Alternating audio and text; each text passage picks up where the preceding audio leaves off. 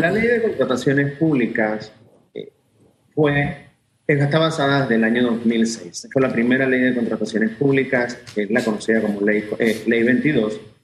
Definitivamente, como usted lo indica, luego del 2009 se hicieron más de 14 modificaciones. En realidad, fueron 14 modificaciones que lo que iban haciendo era, en realidad, acomodando la contratación pública a lo que el, el gobierno en curso iba queriendo realizar.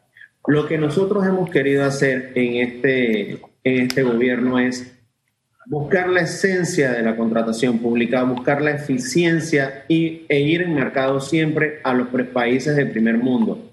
Entonces, nosotros hemos logrado en esta ocasión hacer una eh, ley de contrataciones públicas, una modificación a la ley de contrataciones públicas integral, buscando esa eficiencia, buscando esa transparencia, buscando ese sistema de compras equitativo que le dé oportunidad de negocio a todas las empresas, no como siempre se ha dicho, no, es que solamente puede contratar con el Estado las empresas grandes.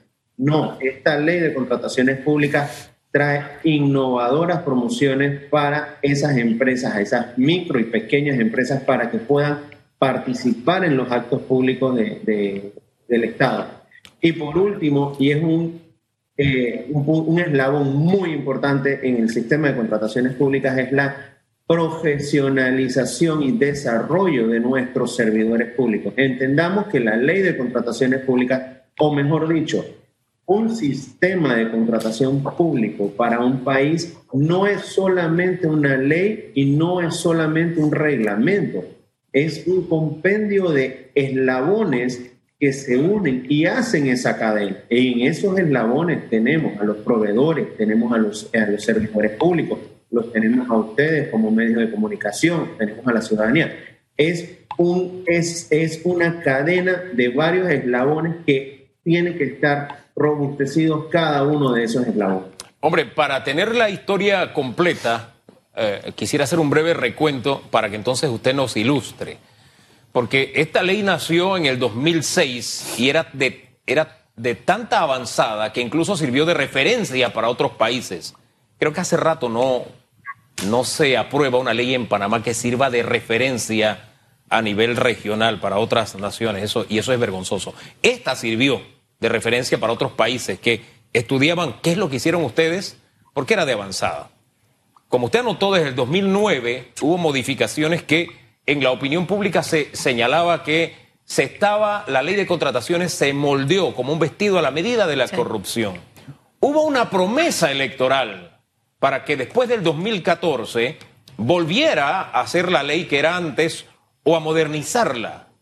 Se consultó al sector, sector privado, me acuerdo que estaba Movin representado en esa mesa y pasaron un año y cuando se les presentó al gobierno, estas son las modificaciones que queremos para que tengamos una ley robusta, la cogió el gobierno pasado y lo tiró al bote de la basura. Quiero saber es, de esos aportes, ¿hay algo que se haya tomado en cuenta en esta ley? ¿Tenemos una ley robusta? ¿Qué tanto es una ley nueva? ¿Qué tanto nos queda de, de, de la ley vieja? Mira, Hugo, eh, trato de tomar toda todo lo que has comentado. y tienes mucha razón en algo. Nosotros en el 2006, solamente el gobierno eh, del, del expresidente Martín Torrijos hizo una ley de contrataciones públicas que, como bien usted dijo, fue referente a nivel internacional. Inclusive la Dirección General de Contrataciones Públicas era vista por todos los países de la región. Nosotros fuimos prácticamente el segundo o tercer país a nivel de la región, en ese entonces, 2007, que sacamos un portal de contrataciones públicas transaccional.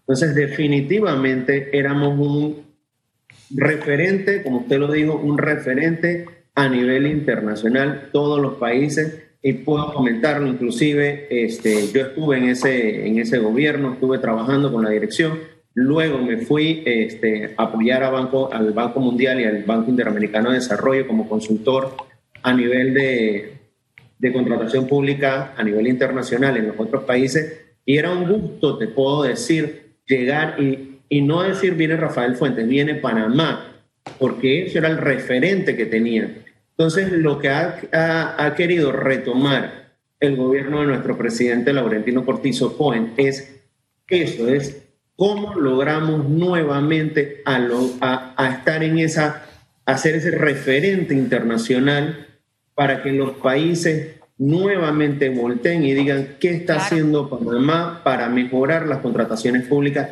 Y eso es la meta que tiene esta Dirección General de Contrataciones Públicas para este periodo de gobierno. Nosotros queremos llevar eh, la Dirección General de Contrataciones Públicas a ese punto nuevamente con un sistema de contrataciones públicas que nosotros como ciudadanos, como panameños, nos merecemos.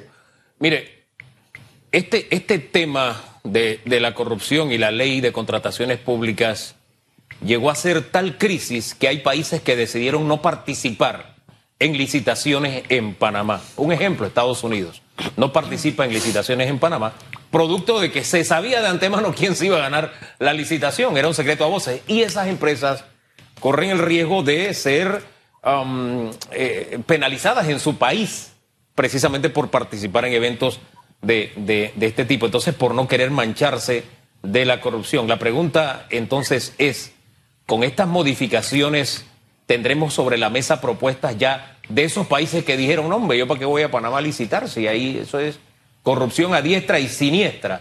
¿Esas empresas las veremos de nuevo de vuelta a Panamá con esta ley?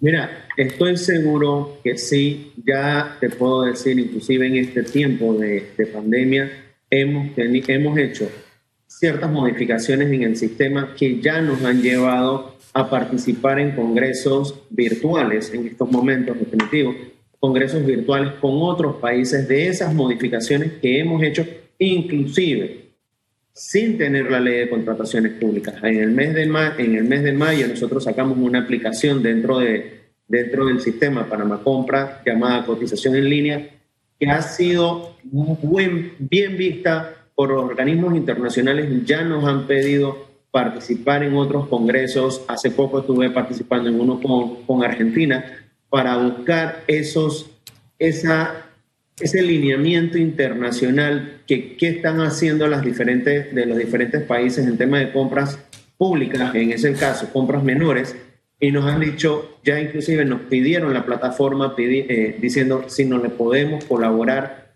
de lo eficiente que ha sido esta modificación, que ni siquiera, y, lo, y es bueno eh, recalcarlo, ni siquiera necesitamos, eh, necesitábamos la ley de contrataciones públicas, lo hicimos y ha sido una herramienta que día a día va ganando mayores beneficios tanto para los proveedores como para las instituciones del Estado. Ojalá que eso ocurra, es lo que necesitamos para atraer inversión y nos daremos cuenta en, la marcha cuando esta nueva eh, norma, para mí prácticamente es como si fuera una nueva ley, señor Fuentes, y tras de cámara le preguntaba yo cuántos artículos tiene esta, esta, esta ley de contrataciones públicas, de esos cuántos son eh, modificados y cuántos son nuevos. Esa la primera pregunta. Y la segunda, si pudiera resaltarnos de los modificados que nos hacían ruido a los panameños, ¿cuáles serían? Por ejemplo, el tema de las adendas que Hugo mencionaba con el alquiler de los vehículos, eh, de los modificados, de los nuevos, eh, ¿cuáles serían aquellos que pudiéramos resaltar? Porque al final, con esta ley, lo que necesitamos los panameños es que quien se beneficie sea el país, no el político que quiera irse a hacer rico a entrar al sector público, ni tampoco el empresario que es corrupto, que quiere sacar provecho de las arcas del Estado. El gran beneficiado debe ser Panamá. Entonces, para que me responda esas dos. Mira, y definitivamente, como usted, como tú lo dices, Susan, el beneficiado tiene que ser el país, tiene que ser los ciudadanos y cada una de las personas que participan o requieren algún tipo de bien o servicio por parte del Estado. Para responderte a la primera pregunta, son 77 artículos que fueron modificados, así que como bien lo dijiste al inicio, es prácticamente el 50%, y me ha gustado lo que has comentado porque dices, es, es prácticamente una ley nueva, es definitivamente, es una, una reforma integral a la ley de contrataciones públicas.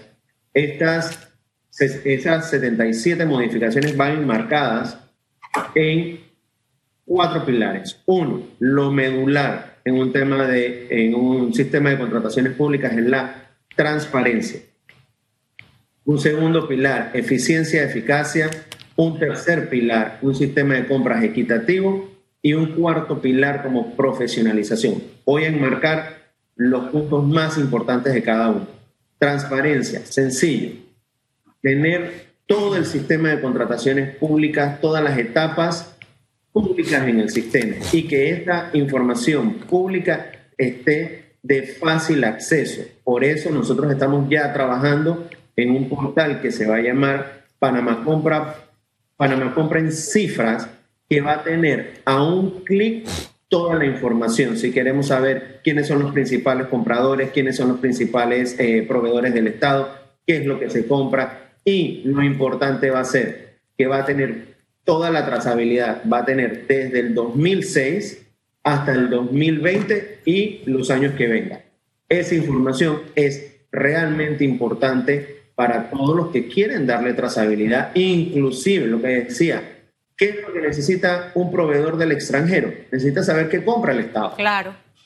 Tener esa proyección, entonces por eso también estamos haciendo la, eh, el tema del plan anual de compras. Entonces, ya con esa trazabilidad no es que nosotros vamos ahora a improvisar las compras y que nadie va a estar listo. Nosotros vamos a poder, eh, eh, los proveedores van a poder tener a disposición lo que las entidades del Estado van a estar, eh, van a estar comprando.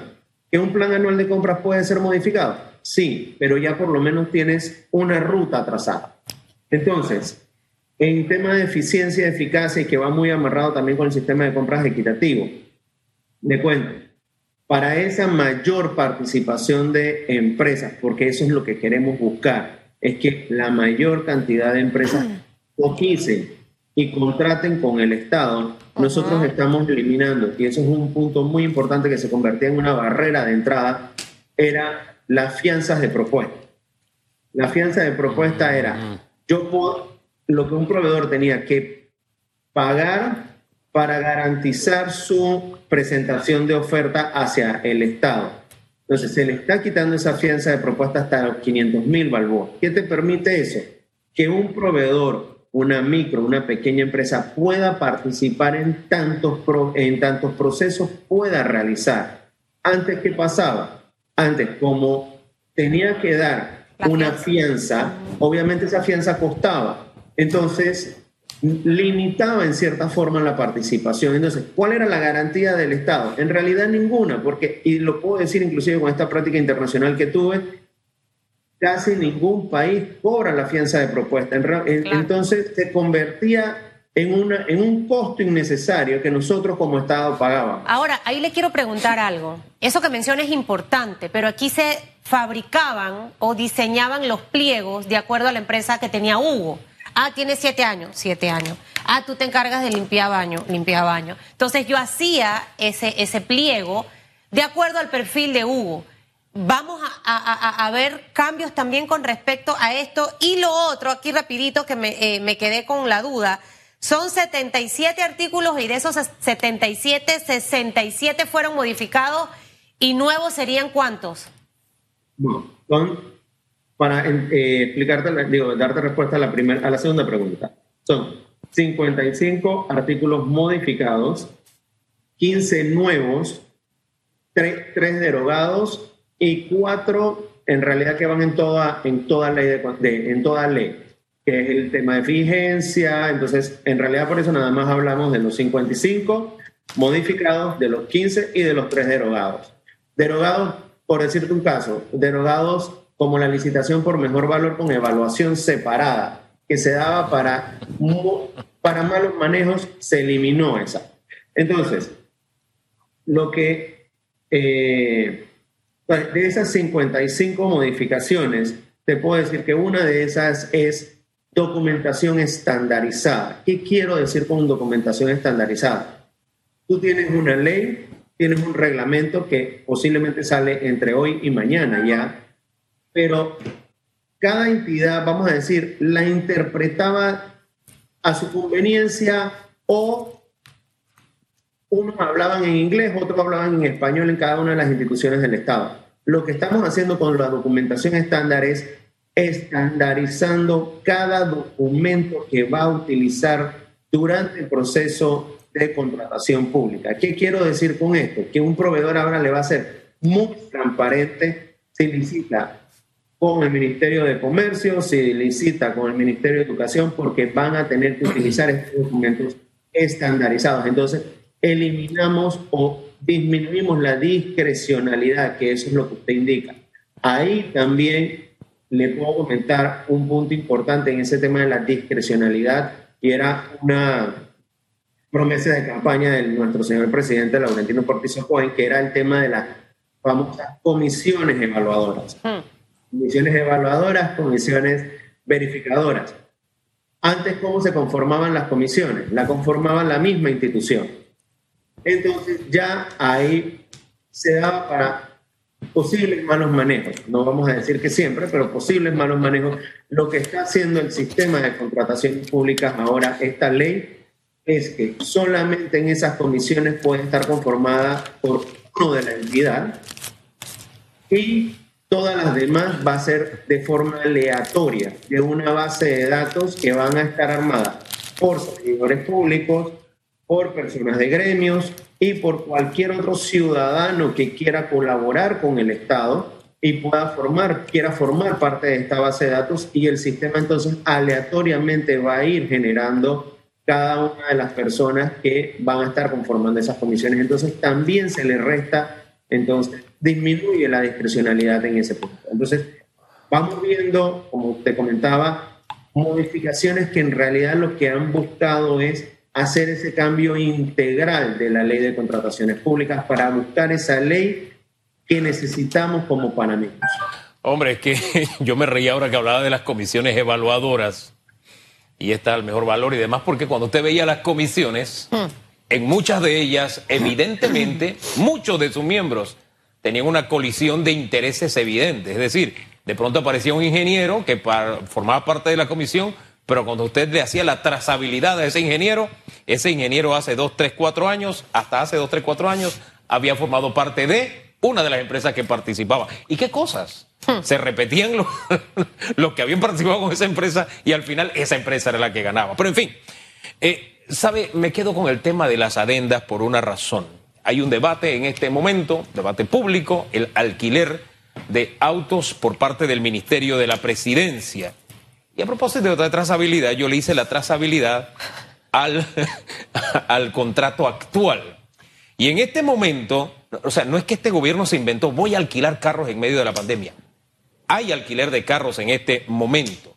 El monto actual es 5,9 millones de dólares. Esta licitación se la ganaron Panamá Car Rental S.A., Intermarketing Inc., Arrendadora Global SA y Renacar Panameña SA. Ellos están arrendando en este momento al Ministerio de la Presidencia. ¿Esos 5 millones son mensuales? Eh, no, 5.9 millones al año. El que ahora mismo se está licitando creo que de 10 millones. el valor es de, sí, exacto, es un poquito menos. Lo que nos dijeron ayer, ¿se acuerdan que pasaron el dato? Bueno, pero al punto que voy, esto fue a licitación. Fue a licitación. Y después de la licitación se le hicieron cuatro adendas. La pregunta es, porque también eso de las adendas convierte un contrato en algo prácticamente vitalicio, o sea, yo te lo renuevo todos los años, te lo renuevo, te lo renuevo. Así pasó con la empresa esta que lavaba la ropa en los hospitales. Desde el 2012, contrato y le pongo adenda, le pongo adenda, le pongo adenda, y eso es un contrato permanente. La pregunta sencilla es esta, el tema de las adendas, ¿cómo es eh, observado o reglamentado en esta en esta ley? ¿Hay algún límite de adendas? ¿Son permitidas, no son permitidas estos contratos vitalicios y demás? Sí, muy, muchas gracias por la pregunta. Mira, las adendas es, son una formalidad, es una posibilidad que se puede hacer en una contratación pública, eh, pero esta ley de contrataciones públicas solamente va a permitir el 25% en esas modificaciones de los contratos. Posterior a esos 25%, tiene que ir a aprobaciones, ya, eh, si no mal recuerdo, el SENA o Consejo de Gabinete. Entonces, que se puedan hacer modificaciones, se van a poder hacer, pero obviamente no es la tendencia que quiere llevar el sistema de contrataciones públicas y por eso este gobierno en ese servicio, entendiendo algo, el tema de alquiler es una opción, yo no quiero, yo no quiero comprar, yo quiero alquilar, es una opción de, de adquisición. Entonces, lo que quiso hacer es no continuar con unas adendas y por eso entonces salimos a hacer ese proceso de contratación, ese proceso de licitación que venía tratándose de hacer desde el año pasado. Entonces, pero sí es importante, hasta el 25% se van a poder hacer de adendas a un contrato. Entonces, es muy importante ese monto se redujo del año de, la, de las últimas modificaciones a la ley de contrataciones públicas. Ahora sí, me puede contestar en 30 segundos esto. ¿Por qué seguir alquilando en tiempo de pandemia? Es que el Ministerio de la Presidencia no tiene suficientes carros, son 40 dependencias. No, no sé, póngame al tanto de eso, porque si bien es cierto, hay un contrato en este momento, se hizo en tiempo en que no había pandemia. Ahora tenemos pandemia. No sé, esa evaluación si nos puede dar luces, por favor. Mira, sencillo. Eh, son 40 dependencias, todas las instituciones del Estado requieren movilidad. Hay algunas que entonces deciden por adquirir los vehículos, otras obviamente buscan es una forma de alquiler, entendiendo, como bien lo dijo el director de presupuesto el día de ayer, la opción de alquiler tiene sus ventajas. Claro. Puede reducir entre 20 o 25% el adquirir el, el, la, el, bien propiamente. Entonces, sí tiene sus ventajas el tema de alquilar los vehículos. Gracias, don Rafael. Y don Rafael, su nombre se escribe con PH, como el cantante español.